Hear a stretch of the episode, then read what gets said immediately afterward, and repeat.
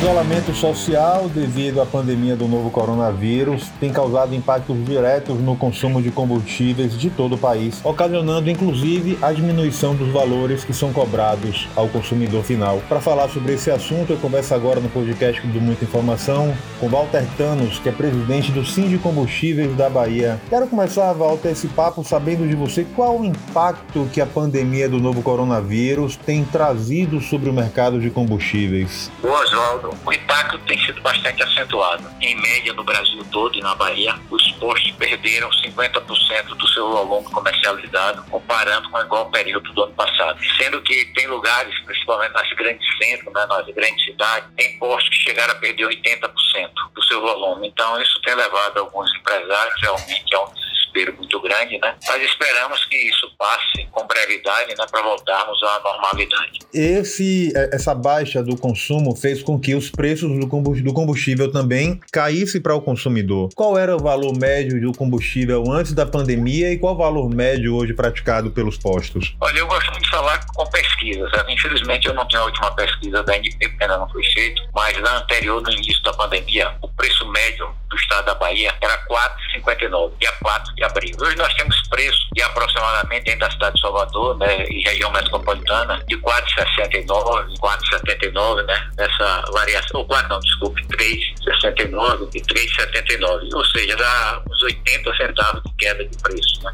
Nós temos dois fatores que não podemos de elencar. Primeiro foi a Petrobras, né, que reduziu o preço da gasolina A, que compõe a gasolina que comercializamos postos, né, e o segundo impacto é realmente a queda de volume, que tem levado o revendedor a, eu tenho dito que nós estamos tendo que vender o almoço para comprar o jantar, certo? Então realmente é uma queda bastante acentuada e que a categoria está se adaptando a essa nova realidade. Diante da imprevisibilidade da pandemia, de quando ela vai demorar, não dá para saber ainda a extensão de quando o mercado vai reaquecer, né? Oswaldo, eu acho que para nós voltarmos a ter o mercado que nós tínhamos antes da pandemia, certo? eu lembro que era um mercado pouco inferior ao que nós tínhamos no ano de 2008, que a queda de volume ela já vinha acontecendo, certo? porque nós víamos numa recessão econômica né, muito grande no final do governo Dilma. Depois o governo de Temer teve uma recuperada, teve uma pequena recuperação, né?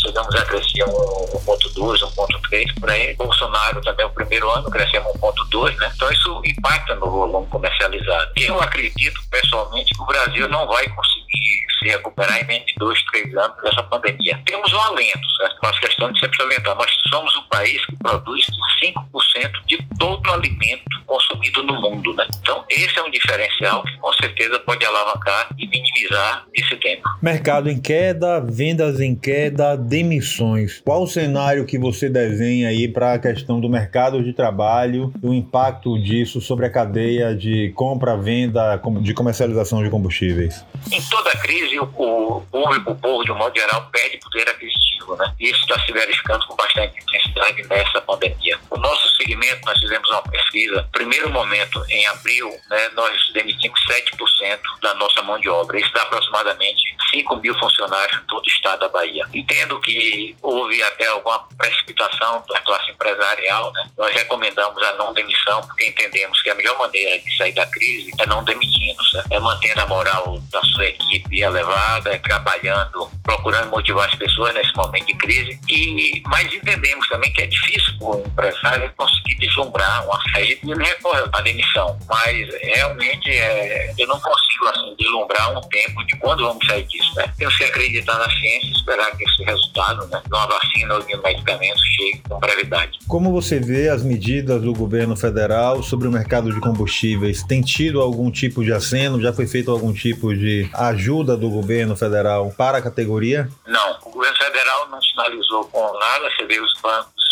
não tem nenhuma linha de empréstimo voltada para as empresas de postos de combustível, né, para o segmento de revenda de combustível. E o que eu tenho dito é que o, o empresário vai ter que fazer dinheiro, né? Ou baixando o seu preço, procurando otimizar o seu fluxo de caixa, né? Mas ele vai ter toda certeza, ele vai ter que botar dinheiro dentro da empresa dele, porque os bancos, você pega os juros de banco, as exigências é de quem não quer emprestar, né? Nós vivemos num país que tem praticamente só cinco bancos, né? Sendo três privados e dois públicos, né? Isso diminui bastante a oferta de empréstimo para o empresariado. Antes da pandemia, o presidente Bolsonaro chegou a cogitar a possibilidade de aumentar, inclusive, os impostos que incidem sobre os combustíveis Esse cenário agora ainda existe, não é isso? Existe uma pressão muito grande dos usineiros, né, para ele aumentar a que é o imposto que incide sobre a gasolina e não sobre o álcool. Os usineiros querem, eles tiveram uma perda maior de venda do que da gasolina. Né? O produto álcool perdeu competitividade. Eles querem equilibrar isso aumentando a tributação. Mas ontem o presidente Bolsonaro, atendendo um apelo nosso, né, nós fizemos uma carta para ele, dizendo que ele cumprisse o que ele, os programas de campanha dele. No programa de campanha dele, ele foi claro, dizendo que em momento algum ele ia aumentar os tributos.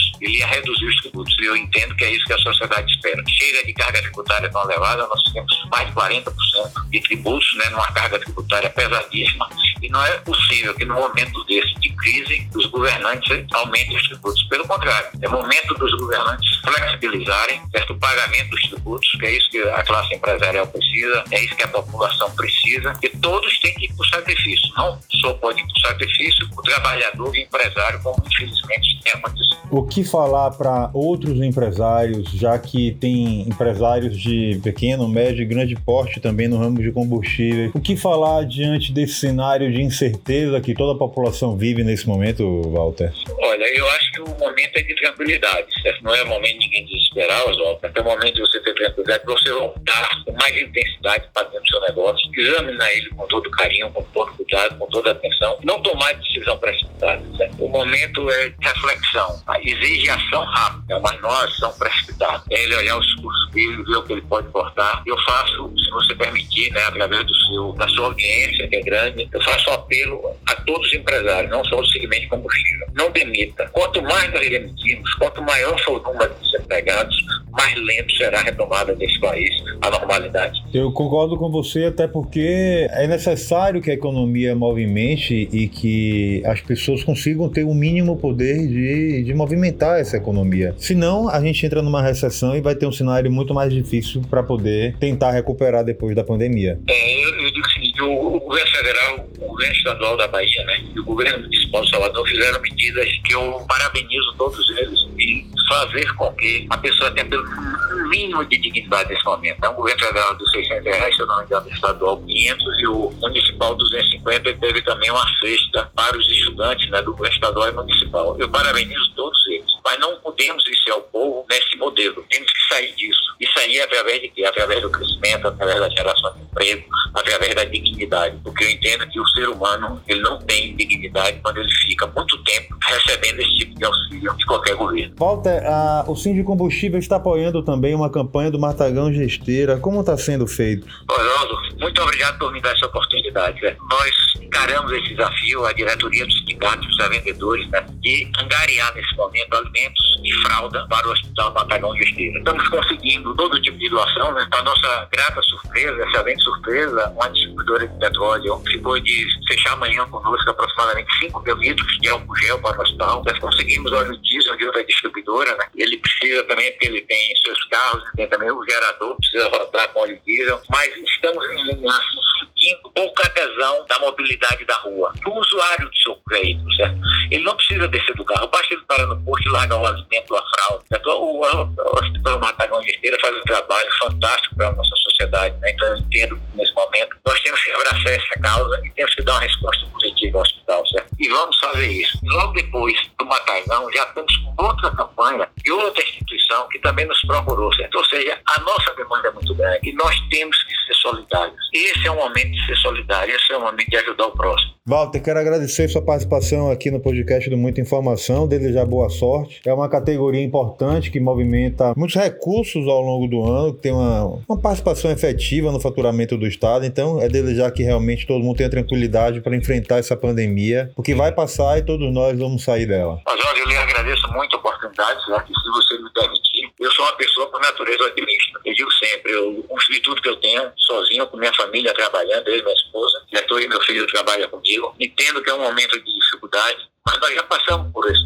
momentos. O país é um, o nosso povo, o brasileiro é um povo vitorioso. Ninguém chega a produzir 25% da todos os alimentos consumidos no mundo se você não tem um valor muito grande. Então nós temos valor precisamos olhar com mais carinho, com mais cuidado para o nosso povo. Certo? Então esse é o apelo que eu faço. Certo? Vamos acreditar nesse país, vamos acreditar que vamos sair dessa. Essa pandemia não atende o Brasil, ela atinge o mundo, mas nós vamos sair na frente, nós vamos sair mais forte. Isso eu tenho certeza.